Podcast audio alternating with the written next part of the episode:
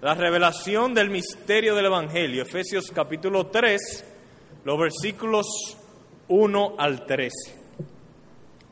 Una de las ventajas de las bendiciones de hacer una exposición consecutiva de las escrituras es que uno puede ir siguiendo el hilo de argumentación del autor. Y eso es lo que yo quiero hacer ahora como parte de la introducción, hacer un breve recorrido del argumento o del hilo de pensamiento que lleva el apóstol Pablo desde el primer capítulo. Recuerden que se le, se le ha dicho varias veces que el tema central de esta epístola es la iglesia, la nueva sociedad de Dios. Y es importante ver cómo cuando Pablo trata de enfocar qué es la iglesia, cómo se describe la iglesia, eh, en estos tres capítulos que hemos visto, todo lo que él habla de lo que Dios ha hecho, todavía no ha dicho ni una palabra de lo que hace el hombre. Todo es Dios, lo que Dios ha hecho. Primero, la iglesia es una comunidad de personas a quienes Dios le ha dado bendiciones espirituales. Desde antes de la fundación del mundo, los escogió, los predestinó, les perdonó sus pecados, etcétera, como vimos en el primer mensaje. Y el apóstol, y en el segundo mensaje se vio cómo el apóstol Pablo oraba que nosotros pudiéramos ver eso, ver esas bendiciones espirituales, porque si nosotros las vemos,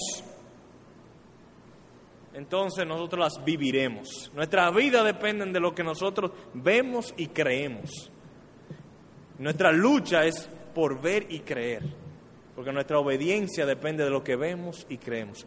Eh, en el tercer mensaje, entonces, vimos cómo Dios ha ido formando su iglesia. Es un, eh, eh, como dijimos, la iglesia está compuesta por personas a quienes Dios le da unas bendiciones espirituales y la va formando, rescatando individuos uno a uno, dando vida a los muertos, a los esclavos al pecado, a los que estaban bajo su ira, le va dando vida por medio de su gracia. Entonces los miembros de la nueva sociedad son aquellos quienes Dios va rescatando por su gracia.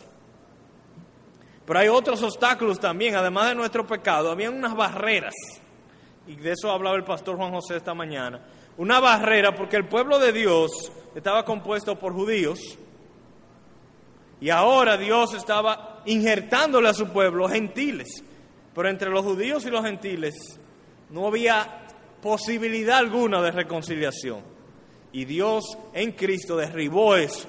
Y también entre Dios y los gentiles no había posibilidad de reconciliación, porque ellos habían andado en desobediencia y en Cristo, por su sangre, también derribó esa pared, ese muro divisorio, para poder permitir eh, que esta nueva sociedad fuese formada sin barreras étnicas entonces ahora somos reconciliados con Dios en Cristo en una nueva sociedad sin barreras étnicas. Ahora vamos a seguir viendo cómo Dios va formando su iglesia, su comunidad, y vamos a ver cómo lo hace por medio de la, proclamación de un mensaje. Hoy pasamos al capítulo 3, donde el apóstol Pablo sigue su hilo de pensamiento, pero desde un punto de vista más personal en otra palabra, hasta ahora todo lo ha hecho Dios, pero ahora Pablo también tiene una función. Y Pablo teniendo una función de manera implícita nosotros también. Eh, y estos versos del 1 al 13 vienen a ser como un tipo de paréntesis, pero sin desviarse del punto. Pablo nos habla de su rol dentro del plan de Dios en la formación de esta nueva sociedad que la Biblia le llama la iglesia. Y lo que vemos en el primer versículo es esto. Por esta causa yo, Pablo, prisionero de Cristo Jesús, por vosotros los gentiles. Pablo es quien está afirmando que él está preso. Y preso por causa de los gentiles. Diciendo, por ustedes es que yo estoy preso, o por amor a ustedes, gentiles, es que yo estoy preso. Y los detalles de cómo esto sucedió para los que estén interesados en ver más detalles, están en el libro de los Hechos, del capítulo 21 al 25, están con bastante detalle cómo la pasión de Pablo por proclamar el Evangelio a los gentiles lo llevó a la cárcel. Y aunque nosotros no vamos a leer esos cuatro capítulos, yo sí quisiera hacerle un resumen de lo que sucedió en esa narración del libro de los Hechos y que llevó finalmente a Pablo, la situación que él está ahí en el versículo 1, prisionero de Cristo Jesús. En Hechos 21, 17 se nos dice que Pablo llegó a Jerusalén, donde el apóstol Santiago y los demás ancianos de Jerusalén lo recibieron con muchísimo gozo. Pero, además de recibirlo con gozo, le dijeron, mira Pablo, estamos muy contentos que los gentiles estén creyendo y que se estén convirtiendo, pero déjame decirte que no todo el mundo está contento. Ahí hay unos judíos que desde que te vean te van a volar la cabeza. Así que yo te recomiendo que tú hagas unos asuntos, unos rituales judíos para que, para que tú enfríes la situación, Pablo. Entonces Pablo eh, toma unos votos nazarenos y unos asuntos, ustedes pueden leer los detalles. Pero, aunque él trató de no causar problemas, eh, ya la, reputación de Pablo estaba regada. La gente sabía que Pablo estaba enseñándole a los gentiles y que él estaba enseñando que la ley y las tradiciones judías no podían salvar a nadie. Es más, él estaba enseñando que no había que circuncidarse para ser salvo. Además, Pablo andaba con un gentil de, casualmente, de Éfeso, llamado, llamado Trófimo, y los judíos como vieron a Pablo saliendo del templo, dijeron, Pablo entró a un gentil al templo, lo cual era lo peor, una blasfemia total. Y no era verdad que lo había entrado al templo, pero ellos asumieron, ellos estaban buscando cualquier periquito para entrarle a Pablo. Esto causó un gran tumulto, al punto que ya algunos lo querían matar literalmente. Pablo se puso en pie en unas gradas que habían ahí y empezó a hablarle muy sabiamente en hebreo. Aunque griego era el idioma internacional, pero dice el texto que él empezó a hablar en hebreo. Y cuando lo escucharon hablar en hebreo, espérate, si él habla en hebreo, eso quiere decir que este hombre sabe de nuestras, de nuestras tradiciones y de las escrituras. Así que hicieron silencio y lo escucharon. Él les contó cómo él fue instruido por Gamaliel en las mejores escuelas judías. Él les contó cómo desde eh, pequeño, él había sido recto en las tradiciones de los fariseos. Y le contó también cómo él era tan apasionado por la religión judía que él perseguía a los cristianos. Llegó a participar en el asesinato de algunos de ellos y, también iba de casa en casa asediando a los cristianos y llevándolo a la cárcel.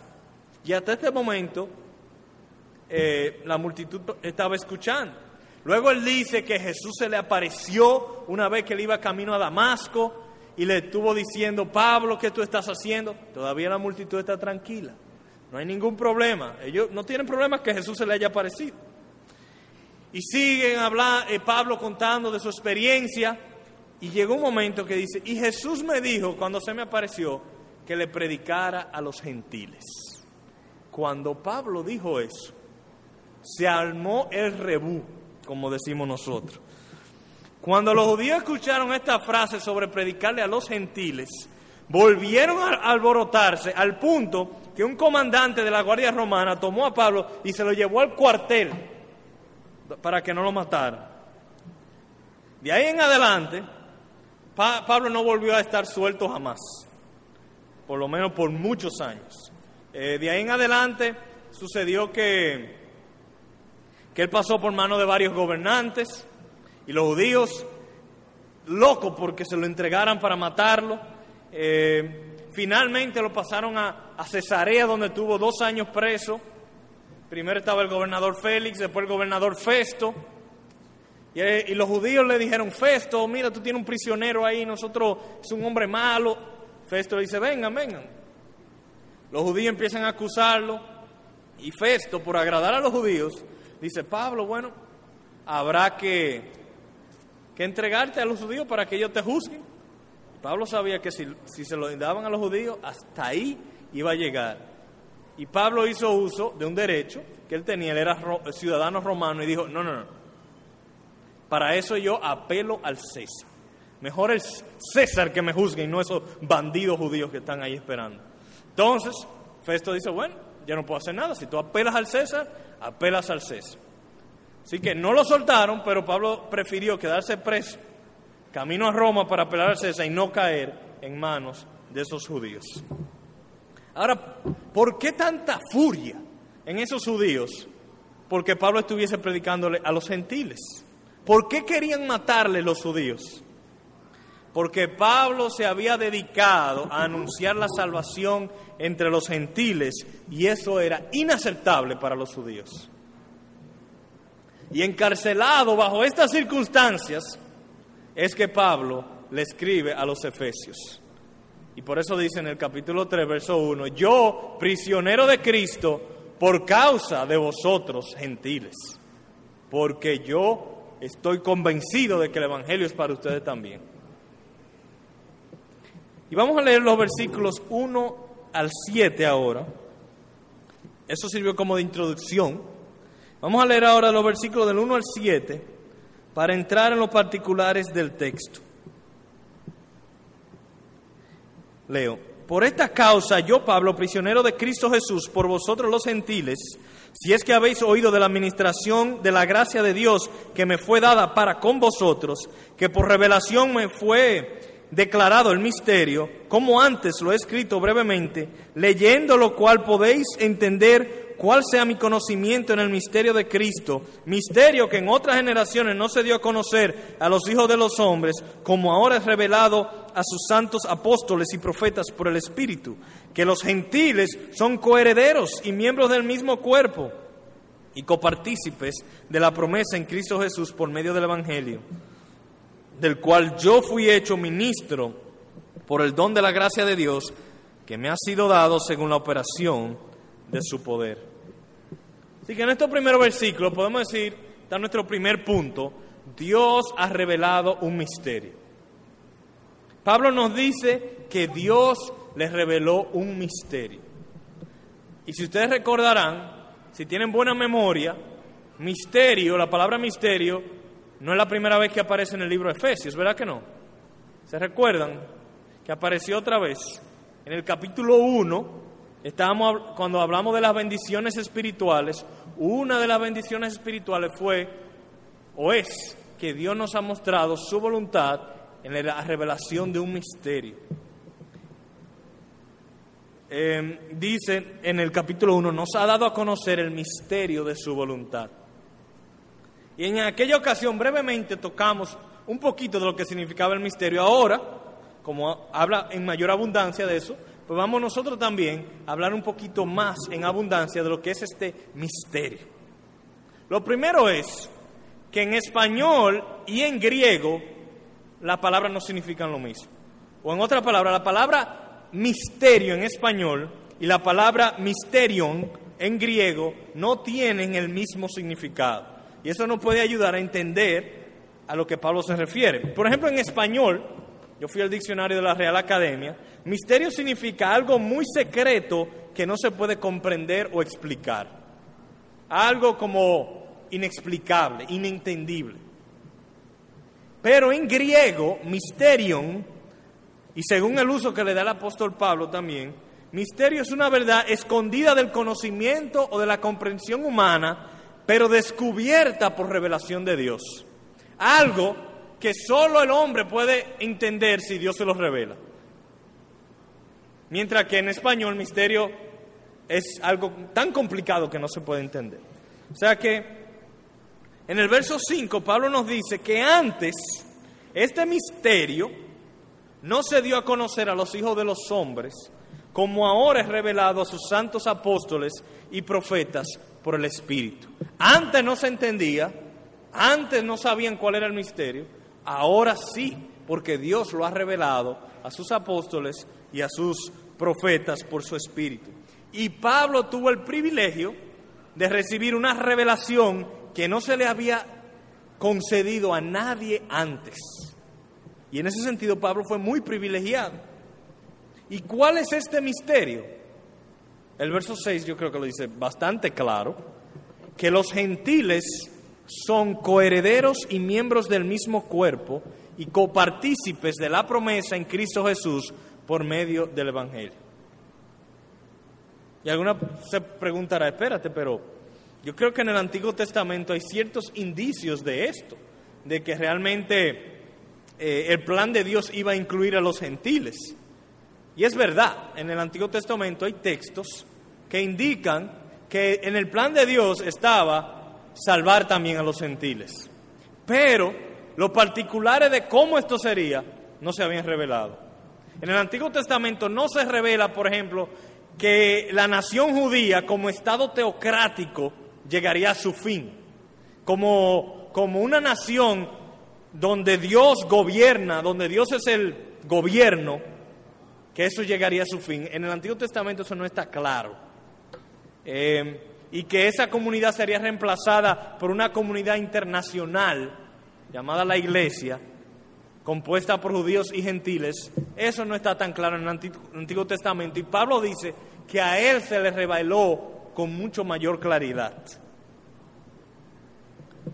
Y yo al estar preparando esta parte del sermón, un peso sobre mí vino, y es que probablemente usted dirá, ok, ¿qué tiene eso que ver conmigo? O sea, esto, eso es muy teológico. Tráeme algo como más práctico, como más... O sea, yo tengo muchos problemas en mi casa con mi esposa y mis hijos y, en el trabajo. Y tú me estás hablando de los gentiles y los judíos. ¿Qué tiene eso que ver con nada? Y, y es posible que usted se sienta así. Así que voy a tratar de ponérselo en términos más simples y más aplicativos. Esta, esta es la realidad. Por miles de años, la salvación era exclusiva para los judíos. Por miles de años. Dios escogió bendecir a Abraham, a Isaac, a Jacob y a sus descendientes. Y todos los demás quedaban fuera. La promesa de salvación era para ellos, pero con la venida de Cristo hubo un cambio. O sea que si, si Cristo no hubiese venido, ahora mismo nosotros no habría ninguna posibilidad que nosotros estuviésemos adorando al Dios verdadero. Estuviésemos todo camino al infierno, sin esperanza de salvación. Pero al Cristo venir se operó un cambio. En el Antiguo Testamento, Dios no le manda a los israelitas a salir por todo el mundo y predicar el Evangelio. Eso es algo que sucede después de la venida de Cristo. Por más de dos mil años, Dios pasó por alto las naciones y se enfocó en Israel porque Cristo no había venido. Pero Cristo ya vino, ya fue crucificado, derrumbó el muro que nos separaba, como veíamos esta mañana, cargó con los pecados y ha revelado que ahora los gentiles, nosotros, nosotros los gentiles, podemos ser coherederos de esa promesa hecha a Abraham en tiempos antiguos. Entonces, el misterio de Cristo es que en su muerte, Él adquirió vida eterna no solo para individuos que confían en Él, sino que Él también compró y formó un pueblo nuevo, a lo que le llamamos la iglesia, compuesta por judíos y gentiles, quienes son herederos de las promesas de Dios, los pactos de Dios y beneficiarios de su gracia. Y eso es muy relevante. Eso es la mejor noticia del mundo, porque sin eso no hay salvación. Y tus problemas matrimoniales, y tus problemas de trabajo, y tus problemas con tus hijos son insignificantes con relación a tu problema con Dios. Las bendiciones espirituales del capítulo 1 ahora están disponibles para los gentiles, algo que antes no estaba disponible. Así que Dios ha revelado un misterio y es que nosotros los gentiles ahora tenemos acceso a los privilegios que antes le pertenecían a los judíos. Ahora, ¿qué hacemos? ¿Qué, ¿Cuál es el propósito de Dios revelar este misterio? Y eso nos lleva a nuestro segundo punto, que es que este misterio es revelado para ser proclamado. El misterio es revelado para ser proclamado. Vamos a leer los versos 8 y 9, donde yo creo que se manifiesta bastante claro. En los versículos anteriores Pablo ha dicho, a mí se me ha revelado un misterio. Y dice cuál es el misterio. Y verso 8, a mí, que soy menos que el más pequeño de todos los santos, me fue dada esta gracia de anunciar entre los gentiles el Evangelio de las inescrutables riquezas de Cristo. Noten, anunciar entre los gentiles y de aclarar a todos cuál sea la dispensación del misterio escondido desde los siglos en Dios que creó todas las cosas. Recordarán también que cuando estudiamos el capítulo 1, en el verso 6, se daba la razón fundamental de todas las bendiciones espirituales. ¿Se recordarán? ¿Para qué Dios nos dio todas esas bendiciones? Para alabanza de su gloria. Para alabanza de su gloria. Recuerdan bien, qué bueno. O sea, que Dios ha orquestado todo el plan de salvación, desde su diseño en la eternidad pasada, su logro en Jesucristo en la cruz, su aplicación por el Espíritu Santo para resaltar su inmensa gracia, para mostrar de manera evidente cuánta bondad y misericordia Dios ha demostrado a personas inmerecedoras como tú, como yo y como el apóstol Pablo. Y yo creo que no es una coincidencia, más estoy convencido que no es una coincidencia que esta gracia también se hace muy evidente por el mensajero que Dios escoge para anunciar su evangelio. Dice el apóstol Pablo en el verso 8, a mí que soy menos que el más pequeño de todos los santos. Dios no escogió al hombre que había llevado la vida más pura posible para que fuese su mensajero. Ni tampoco escogió al más dotado o sobresaliente de los santos. Dios escogió a uno que según su propia descripción de sí mismo era menos que el más pequeño de todos los creyentes. Y como una nota al margen, ¿usted sabe lo que Pablo significa en latín? Pequeño. Pablo significa en latín, Paulus significa en latín pequeño. Tal vez por eso es que se llama Pablo, porque él se consideraba el menor de todos los santos. Y, y Pablo no está hablando con una humildad falsa aquí, no está hablando en hipocresía y en otras partes de la Biblia donde él se refiere a sí mismo en términos sinónimos. Él estaba convencido de esto y lo dice también en otras partes de sus escritos. Él está muy consciente que había sido blasfemo, él hablaba blasfemia contra Jesucristo, que había sido perseguidor de la iglesia, un asesino, él participó en la muerte de cristianos, él metió preso injustamente a muchos creyentes, él lo sabía. Y si fuera por mérito, Pablo por su vida pasada no era el mejor candidato para ser el principal mensajero del Evangelio a los gentiles. Pero Dios es así. Dios obra así para resaltar su gracia. Pablo mismo había experimentado esta enorme gracia y misericordia de parte de Dios, perdonándole sus muchos pecados, y ahora le tocaba a él anunciar ese mismo perdón, esa misma reconciliación a los gentiles. Y es interesante que a pesar de su vida pasada, de sus muchos pecados en su vida pasada, de su vida perversa e inicua, eso no le impedía proclamar con denuedo y con autoridad la palabra de Dios. Y eso yo creo que nos enseña una importante lección, hermanos. Y esto como una nota al margen, pero yo creo que muy aplicativa. Miles de cristianos miles que profesan ser seguidores de Cristo, dejan atrás sus sueños, de tener un impacto global en la causa de Cristo, de vivir vidas radicales y sacrificadas por el reino de Cristo. Miles han soñado con este tipo de vida, de dejarlo todo por Cristo o de, o de vivir vidas apasionadas por Cristo, de proclamar su nombre donde quiera que vayan, pero el sueño un día se va. Y en lugar de vivir esas vidas, viven unas vidas muy apagadas. Y una de las razones por la cual yo entiendo que muchas personas abandonan esos sueños radicales por Cristo es por el sentido de culpa y de indignidad que los, que los atormenta a causa de sus pecados pasados.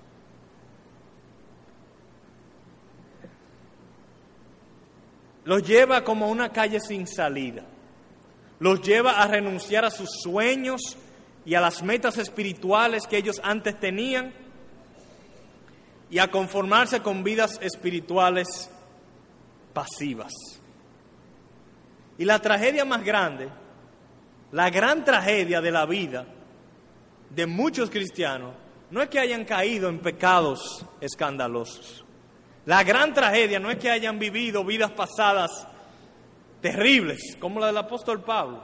La gran tragedia es que Satanás usa toda esa culpa, usa toda esa vergüenza para entonces llevarlos a vivir una vida pasiva.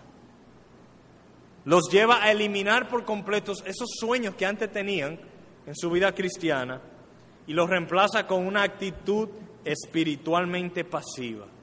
Y sus sueños terrenales de placeres superficiales y comodidad vienen a tomar el lugar de esos sueños espirituales que antes, tenían y esa vida radical y ferviente es sustituida con una profesión de fe tibia y básicamente lo que se conforman es con una asistencia regular a la iglesia. En otras palabras, personas que se convirtieron, que querían entregar toda su vida por Cristo, por sus pecados pasados o por pecados que hayan caído durante su vida cristiana, se sienten culpables y abandonan todos esos sueños de entregarse por Cristo, por esa culpa.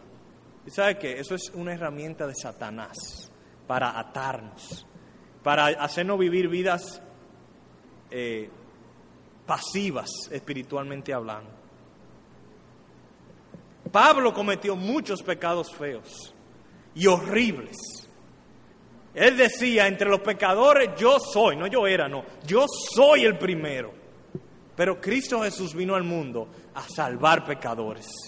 Y aún hayan sido blasfemos, aún hayan sido fornicarios, ladrones o asesinos, como Pablo o como otras personas, la sangre de Cristo los limpia y los hace dignos de anunciar y proclamar el Evangelio de la gracia de Dios.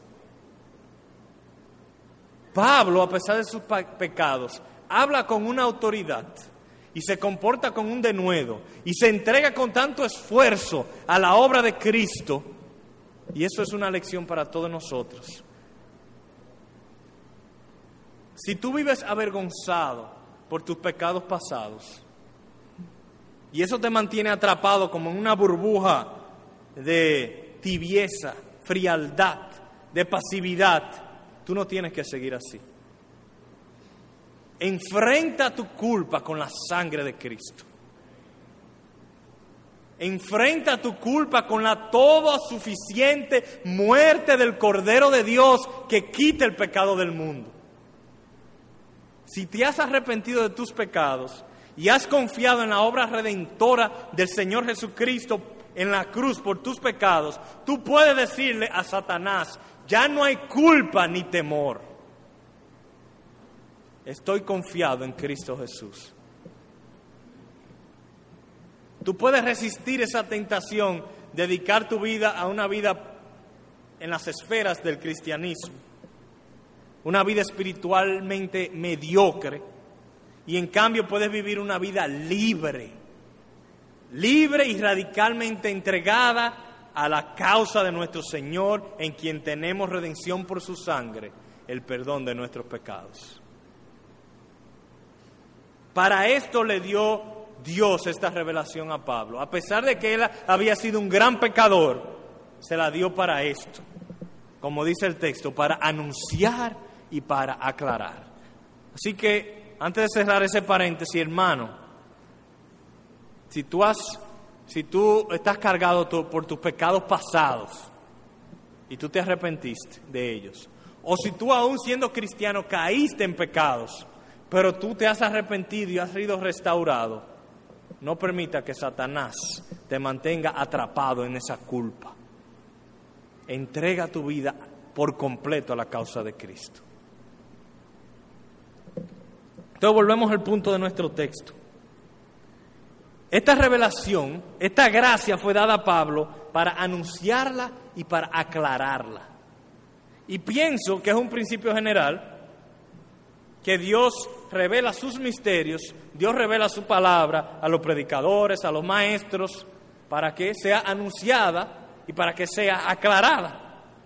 El conocimiento que no se proclama es un conocimiento que es envanece, que no, lo único que hace es que nos infla. Nosotros tenemos que desinflarnos anunciándolo y proclamando. Voy a leer de nuevo los versos 8 y 9. A mí que soy menos que el más pequeño de todos los santos, me fue dada esta gracia de anunciar entre los gentiles el Evangelio de las inescrutables riquezas de Cristo y de aclarar a todos cuál sea la dispensación del misterio escondido desde los siglos en Dios que creó todas las cosas. Dios le reveló el misterio del Evangelio a Pablo para que lo anunciara a las naciones, eso es lo que significa gentiles, a las naciones, las inescrutables, las incalculables riquezas de Cristo. ¿Y cuáles son esas riquezas de Cristo? Bueno, venimos varios sermones viendo las riquezas de Cristo, la redención, el perdón de pecado, el sello de su espíritu, la vida, la resurrección, el sentarnos en los lugares celestiales, victoria sobre el pecado, reconciliación con Dios, ser parte de la morada de Dios, o sea que Dios habita en nosotros. Y todo eso es un asomo de las mayores riquezas que tendremos en gloria. Así que Pablo veía como su propósito de haber sido revelado anunciar las riquezas que Cristo ofrece. Convencido de una cosa, y hermanos, ojalá estuviésemos todos plenamente convencidos de esto, que Cristo no empobrece a nadie que le sigue. A veces no, sé si ustedes han sentido que seguir a Cristo nos empobrece. Que sentir a Cristo eh, hace que uno pierda ciertas cosas valiosas. Y Pablo lo que dice es que su propósito es anunciar las riquezas incalculables de Cristo las riquezas inescrutables de Cristo. En otra palabra, Pablo está diciendo, yo me la paso yendo de ciudad en ciudad y de pueblo en pueblo anunciando riquezas, no pobreza en Cristo, riquezas. Para no ser confundida con riquezas materiales, riquezas de las que acabamos de, de listar, que son mucho mayores que cualquier riqueza material. Y podría perder todas tus posesiones terrenales, pero eso es de valor insignificante en contraste con las inescrutables riquezas de Cristo. Y esta era una de las razones que hacía a Pablo un ferviente predicador del Evangelio, porque él estaba convencido que el que se convertía nunca perdía. El que se convertía siempre salía millonario, espiritualmente hablando. Entonces, si nosotros queremos ser predicadores más como Pablo, si nosotros se nos es difícil proclamar el Evangelio, si tal vez nos da vergüenza predicar la palabra de Dios, es porque no tenemos esta visión clara de lo que estamos proclamando. Nosotros estamos proclamando riquezas incalculables. Nadie pierde que se convierta a Cristo. Nadie que entregue toda su vida al Señor Jesucristo, aunque pierda todas sus posesiones materiales, pierde nada. Como dice el Señor Jesucristo, no hay nadie que haya dejado a padre, a madre, a posesiones y que no sea recompensado cien veces en este mundo y muchísimo más en la eternidad.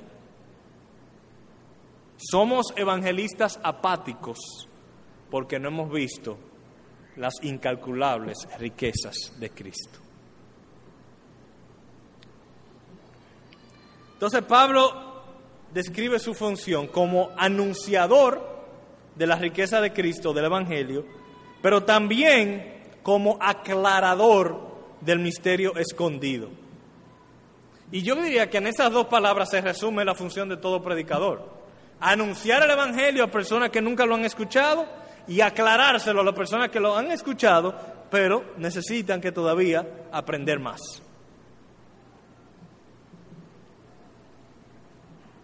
El misterio es lo que dijimos minutos atrás, lo repito, que Cristo en su muerte formó un nuevo pueblo, que es la iglesia, compuesta por judíos y gentiles, quienes son herederos de la promesa de Dios y beneficiados de su gracia. Ese es el misterio, que los gentiles y los judíos, y de eso se habló esta mañana, ahora son un solo cuerpo. Usted dirá, eso no me parece muy misterioso a mí. Bueno, antes nadie lo sabía. Ahora lo sabemos porque nos lo revelaron. Y, y, una de las funciones que Pablo insiste es que él quiere aclarar que en el Evangelio no existen razas, en el Evangelio no existen etnias, en el Evangelio el racismo o cualquier discriminación discriminación en la predicación del Evangelio es una total contradicción de la palabra de Dios. Y esto es algo que Pablo consideraba como una de sus funciones principales. Pablo era totalmente antirracista, totalmente.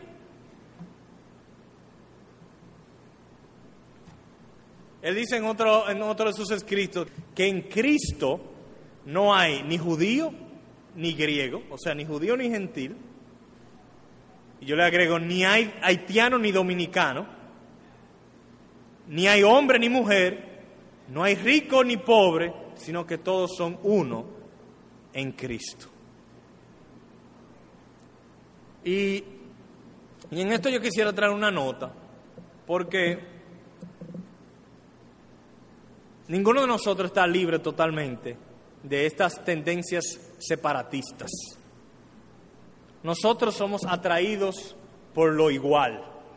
Nosotros tendemos a ser a sentirnos cómodos con la gente que son parecidas a nosotros, pero no tan cómodos con los que son diferentes, que tienen diferentes costumbres, diferente color de piel, diferente idioma, diferente acento, y tendemos a menospreciarlos por lo general.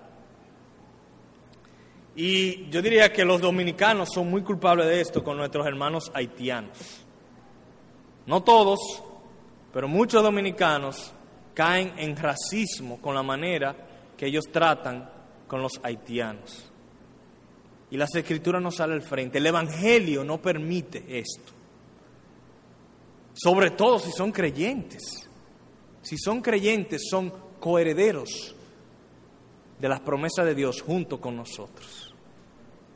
En el cristianismo no hay lugar ni para racismo, ni para separación por clase social, ni, ni para ningún otro tipo de discriminación. En Cristo somos uno. Hemos visto entonces dos puntos. Hemos visto que hubo una revelación de un misterio y que ese misterio no fue dado simplemente para que Pablo supiera algo que los otros no, sabían. No fue para que Pablo se sintiera orgulloso, fue para que fuese anunciado. Y para eso es que Dios nos da todos los conocimientos. No es para guardarlo en una caja fuerte, es para anunciar y proclamar. Y finalmente, en los versículos 10 al 13, está el propósito fundamental Punto número tres, para dar a conocer la sabiduría de Dios por medio de la iglesia. Voy a leer del verso 10 en adelante. Para que la multiforme sabiduría de Dios sea ahora dada a conocer por medio de la iglesia a los principados y potestades en los lugares celestiales, conforme al propósito eterno que hizo en Cristo Jesús, nuestro Señor, en quien tenemos seguridad y acceso con confianza por medio de la fe en Él, por lo cual pido que no desmayéis a causa de mis tribulaciones por vosotros, las cuales son vuestra gloria. Resumiendo el hilo de pensamiento, y hermanos, tenemos que concentrarnos, yo sé que esto tal vez es difícil de seguir, resumiendo el hilo de pensamiento de Pablo en nuestro texto, él viene diciendo que Dios les reveló un misterio, que los gentiles son coherederos de un mismo cuerpo en Cristo por medio del Evangelio y que ese misterio ahora se ha revelado para ser anunciado entre los gentiles y aclarado a todos los hombres. Pero como ya hemos visto en los sermones pasados, en textos pasados, y seguimos viendo aquí, el propósito fundamental de Dios es siempre su gloria. Siempre, al final, cuando uno escarba y escarba y escarba, ¿y por qué hace Dios esto? ¿Y para qué? ¿Y para qué? ¿Y para qué? Al final, la palabra de Dios es clara, es para la gloria de Dios. Por ejemplo, en el capítulo 1, cuando estábamos viendo las bendiciones espirituales, como ya lo vimos al principio de este sermón, se nos dice claramente que Dios nos ha, Dios nos ha colmado de múltiples bendiciones espirituales y el apóstol es enfático, para alabanza de su gloria. Lo dice tres veces, en el verso 6, en el verso 12 y en el verso 14. Dios lo hizo para su gloria. Luego en el capítulo 2, donde vimos que Dios nos da vida, nos resucitó, nos sentó en los lugares celestiales, ¿qué dice? Para mostrar en los siglos venideros las abundantes riquezas de su gracia. ¿Para qué Dios nos redimió? Para mostrar las riquezas de su gracia, para mostrar la gloria de su gracia. Y en nuestro texto también hay un propósito teocéntrico, un propósito centrado en Dios. Y lo vemos en el verso 10. ¿Para qué Dios reveló este misterio? ¿Para qué Dios le dice a Pablo que salga por todos lugares a anunciarlo y proclamarlo? Para que la multiforme sabiduría de Dios sea ahora dada a conocer por medio de la iglesia a los principados y potestades en los lugares celestiales. Por eso es que los teólogos dicen que el propósito principal de Dios es su gloria. Porque es que uno, en todas las páginas de la Biblia están estos conceptos, que Dios, su propósito fundamental para actuar es su gloria. Manifestar, revelar, dar a conocer su gloria en su sabiduría, en su gracia, en su poder y en sus diferentes atributos. Dios reveló su evangelio para que fuese anunciado y proclamado para, y este es el propósito, este es el propósito por el cual se paran aquí todos los días predicadores, el propósito fundamental, es el propósito por el pastor Juan José va al parque muchos sábados, el propósito por el cual hay estudios bíblicos, el propósito por el cual estamos yendo a Haití, el propósito por el cual salen los misioneros a arriesgar sus vidas. Este es el propósito fundamental, hermanos. El propósito fundamental es mostrar la multiforme sabiduría de Dios. Para eso es que existe el universo, para mostrar la gloria de Dios. Para eso existe la historia para manifestar la infinitamente variada y compleja sabiduría de Dios. Y esta palabra traducida aquí como multiforme, una palabra interesante, literalmente significa de muchos colores, multicolorida, como si Pablo dijera, para mostrar la multicolorida sabiduría de Dios. Y se utilizaba mucho en los griegos para referirse, por ejemplo, a un tejido de muchos colores, o a referirse a una corona de muchos colores. Y es la misma palabra que se usa para referirse a la túnica que Jacob le regaló a José, la túnica de muchos colores, una túnica multiforme, multicolorida. Lo cual nos indica que la manera en que Dios ha ejecutado su plan de salvación es para Dios una multicolorida obra de arte. Dios está haciendo a través de la historia una multicolorida obra de arte. Una obra de arte que cuando tú te acercas a examinar cada detalle, por ejemplo, una obra de arte global, pero vamos a enfocarnos en lo que, en lo que tiene en República Dominicana, ese color, esa tonalidad es ideal en ese puntico de esa gran, de esa gran obra de arte para resaltar algo especial. Y cuando uno se aleja y ve ese cuadro enorme de muchísimos colores, uno ve como cada color está precisamente en el lugar donde debiera estar para resaltar la sabiduría que conformó todo el cuadro. En otras palabras, cuando uno ve la sabiduría de Dios en su plan de salvación a través de la historia, es simplemente una obra de arte espectacular. Y el texto agrega que Dios ha escogido mostrar esta gran obra de arte de Él por medio de la iglesia. ¿Y a quién? ¿A quién? Esto es interesante. Que, ¿A quién Dios está mostrándole esta gran obra de arte? ¿A quién será? ¿Qué dice el texto? Para dar a conocer la multiforme sabiduría de Dios a los principados y potestades en los lugares celestiales. O sea que Dios está usándonos a nosotros, su iglesia, para mostrarle su sabiduría a los ángeles, a los ángeles buenos y a los ángeles caídos.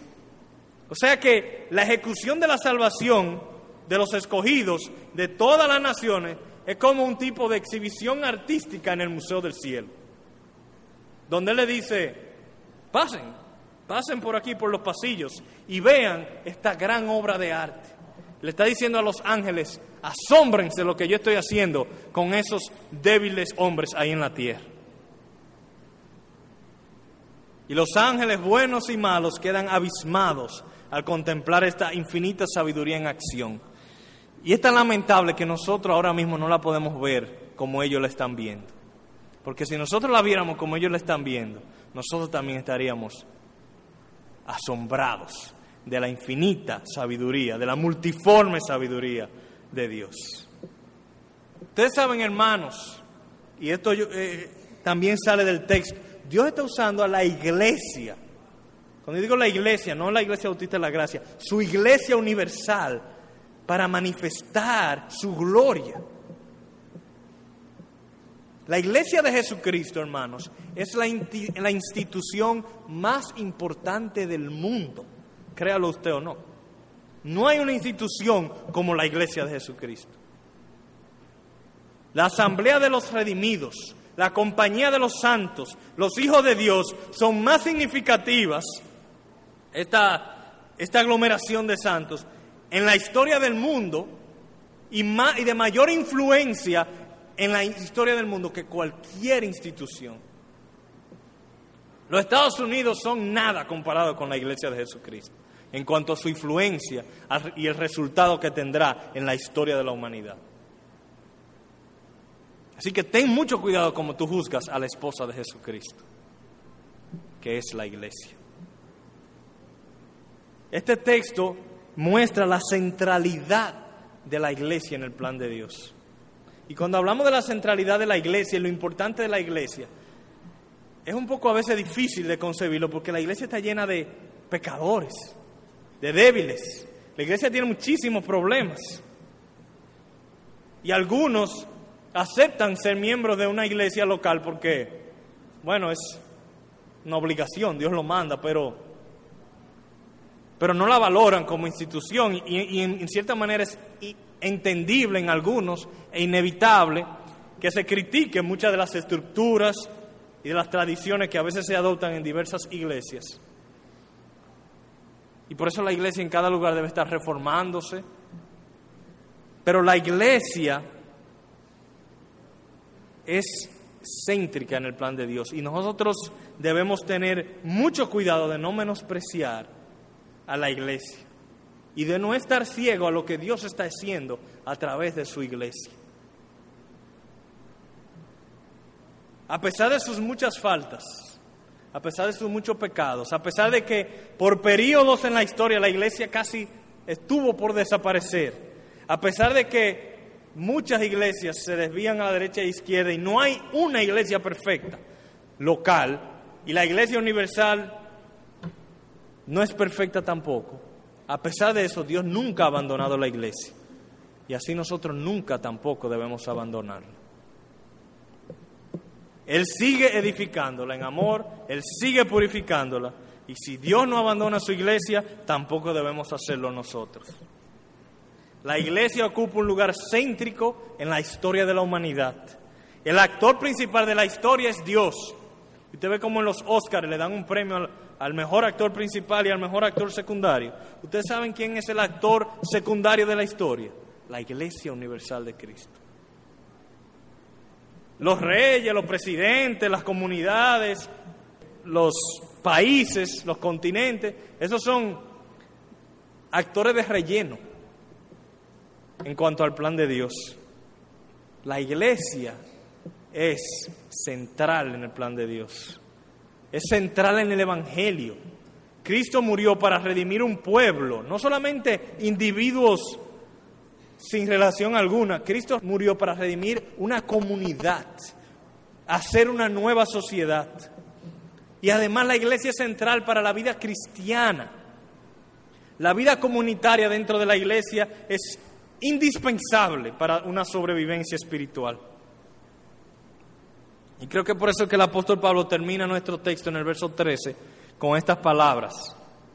Por lo cual pido que no desmayéis a causa de mis tribulaciones por vosotros, las cuales son vuestra gloria.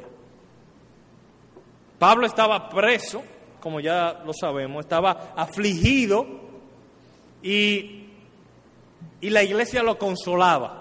La iglesia oraba por él, le mandaba ayuda, le mandaba saludos y eso lo consolaba. Pero imagínense si Pablo hubiese sido un creyente llanero solitario, sin ningún tipo de conexión con ninguna iglesia. ¿De dónde hubiese él recibido consuelo? Así nosotros, hermanos, nosotros no podemos pretender vivir vidas aisladas de la comunidad de la iglesia. Cuando dice la Biblia, no dejando de congregarnos como algunos tienen por costumbre. Ese congregarnos tiene un propósito, estimularnos al amor y a las buenas obras. Congregarnos aquí en la iglesia, congregarnos en hogares, que nuestros amigos y nuestra familia sea la iglesia. Eso es indispensable para la sobrevivencia espiritual. Pablo también los consuela a ellos. No solamente recibe consuelo de la iglesia, Pablo los consuela. Pablo estaba en terribles tribulaciones y él usa el mejor remedio, el mejor antídoto contra las preocupaciones que causan la tribulación. ¿Usted sabe cuál es? Poner la mirada en la realidad espiritual. Él le dice, no se preocupe por mis tribulaciones. No se preocupe, nosotros estamos anunciando el misterio de las riquezas de Cristo. Nosotros poseemos riquezas y esta cárcel no me hace nada, no me sabe a nada a mí, porque yo sé lo que Cristo me tiene guardado. Entonces, si, si Dios le ha dado un papel tan central a su iglesia, ¿cómo la vamos a tomar con ligereza? La iglesia de Dios es universal y global, pero está compuesta por miles de congregaciones locales. Es una sola iglesia compuesta por miles yo diría, decenas de miles de iglesias locales como esta. Un solo cuerpo, muchas iglesias locales de todas partes del mundo. No hay un país del mundo que no tenga iglesia de Jesucristo. Y todo creyente ha de procurar ser miembro activo y apasionado de una iglesia de Cristo. Para Dios la iglesia es su familia. Recuérdense que Él nos adoptó para ser hijos suyos. La, familia de Dios es la iglesia. También ha de ser nuestra familia. Para Dios la iglesia es su templo. Él habita en los creyentes por medio de su espíritu. Y para Dios la iglesia es el instrumento que Él usa para obrar en este mundo. Oremos, trabajemos y si fuese necesario, suframos para conformar cada día más esta iglesia local en la cual tú eres miembro a la visión que Dios tiene para ella. En resumen, Dios ha revelado un misterio para ser anunciado y aclarado y Él ha escogido a su iglesia. Gente como Pablo, el menor de todos los santos, a nosotros, hermanos, ¿ustedes pueden creer eso? Que nosotros somos, somos actores importantes en el plan de Dios. Él ha escogido a su iglesia con todas sus debilidades, con todas sus faltas. No te pierdas entonces ser parte de la obra más importante de la historia de la humanidad. Amén.